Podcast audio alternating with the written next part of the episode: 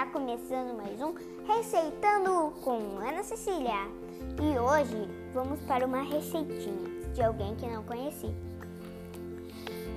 Essa receita está moldurada na nossa cozinha, pois está com a letra dele, meu avô. Um bolo salgado, não como ele, que era doce, mas marcante como ele, bonitão e simpático. Todo mundo gostava, preferido da família de fácil preparo, pois ele não gostava de demora, era vapt-vupt e estava pronto.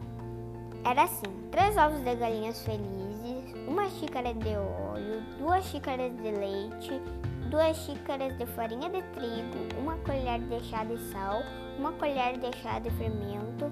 Apesar de ser bem forte, o meu avô não batia tudo não batia todos os ingredientes na bacia. Não, isso era para quem tinha tempo. Ele não tinha. Ele tinha fome de viver. Então, batia tudo no liquidificador.